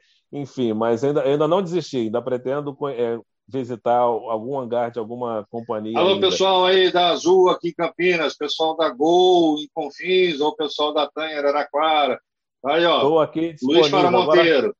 Agora, agora, tem a Ita chegando também, né? Estou disponível aqui. A Ita ainda não tem um hangar, ela ainda não tem um hangar, Mas, as, mas vai ter. Pois é, então assim, eu tenho disponibilidade, tenho curiosidade e sempre que for possível vou tentar fazer essa ponte, essa ligação entre o setor da aviação e o jornalismo para que a gente possa é, cada vez mais ter uma sinergia maior, para gente, que a gente possa dar informação com mais precisão, com credibilidade. Vou incentivar os colegas também, repórteres, que procurem mais fontes no setor. Então, assim, estou à disposição para qualquer coisa também. É, queria mandar um amigo, um abraço para o amigo meu, para o Fernando, lá do, do, do Infra, da Infraceia, que também é um parceirão, que já me ajudou bastante. E para todo mundo que é apaixonado pelo setor, você que passou essa noite aí acompanhando essa live, perdeu o seu tempo aqui comigo, muito obrigado pelo carinho, obrigado você, Pamplona, não só pelo convite para da live, mas principalmente pelos ensinamentos, pela colaboração que você sempre é, nos oferece. Obrigado a todos e deixo aqui um beijão e um abraço para todo mundo. Então, tamo junto, né? Aí, ó. Faz aí na, na, sua telinha aí, ó. Aí, ó. Aí, ó. Aqui, ó. Tamo aqui. junto. Isso. Obrigado pela oportunidade. Obrigado, gente. Obrigado de verdade. E vamos ver se daqui a um tempo a gente faz outro, outro episódio aí mais para frente. E o Papo com Pamplona continua aí. Daqui a uns 15 dias a gente volta aí com mais uma figura bacana como, como é o Luiz, né? Uma figura interessante Deixa eu mandar um beijo para a patroa. Deixa eu mandar um beijo para a patroa também, para Ana Cláudia. que me cedeu, me cedeu essa noite para a live, né? Hoje era dia de conversar pelo WhatsApp. Eu falei, não, hoje tem a live do Pamplona. Ela falou, não, para o Pamplona, então pode, eu deixo, beleza. Mandar um beijo para Ana, minha esposa. Obrigado, Ana Cláudia. Valeu mesmo. Cassiano, podemos, podemos baixar o trem. É, é isso aí, Pamplona. Podemos. Trem baixado e travado. Sensacional, Luiz. Muito obrigado pela tua presença, live sensacional, histórias muito interessantes e aí um boas ideias do que se pode fazer aí para ajudar a galera da, da, do jornalismo, da imprensa de uma forma geral, se especializar um pouquinho mais, né? Para quando a gente espera que não haja, mas se houver alguma notícia de aviação um pouco mais importante para que as, a, a, mensagem seja passada da melhor forma possível, né? Então, muito obrigado por esse bate-papo aqui. Pamplona, mais uma vez, parabéns, né? Show de bola, arrebentando com os seus convidados aqui. E a gente pede para que o pessoal compartilhe esse vídeo, né? Todas as nossas lives ficam é, gravadas, disponíveis aqui no canal. Para quem não teve oportunidade de ver ao vivo, vai ver a qualquer momento. E todo esse material rico que a gente é, é, é coloca aqui, na, nesse conteúdo que a gente gera de maneira free, né? É para quanto mais gente, melhor. Então, muito obrigado a todos que ficaram com a gente. Que ativem o sininho, que passem essa live para frente. E daqui 15 dias a gente está de volta, né, Pamplona? Duas semanas. Daqui 15 dias a gente está de volta com, com, alguém tão interessante, tem boas histórias como, como essa, essas que o Luiz contou para gente. Perfeito. Obrigado, Pamplona. Obrigado, Cassiano. Autopilot off, então, agora, né? Prazerzaço. Eu vou aproveitar para fazer um jabazinho aqui. Amanhã, ó, amanhã às 20 horas, o Bertolucci vai estar falando de aviação experimental. Vai trazer um representante da Associação Brasileira, Associação Brasileira dos Fabricantes de Aeronaves Leves, né? Ele vem fazendo uma série já sobre aviação experimental. Então a gente está dando oportunidade para ouvir a visão de todos os setores aí, né? De usuário, de, de é, fabricante, do pessoal do, do, de, de ANAC, enfim. E na sexta-feira uh, Luísa Lage, Fly for Free, com o Fernando Colantuono. Vamos falar de CRM, vai ser bem legal, tá bom? Pessoal, um muito obrigado, uma boa noite e até a próxima. Valeu!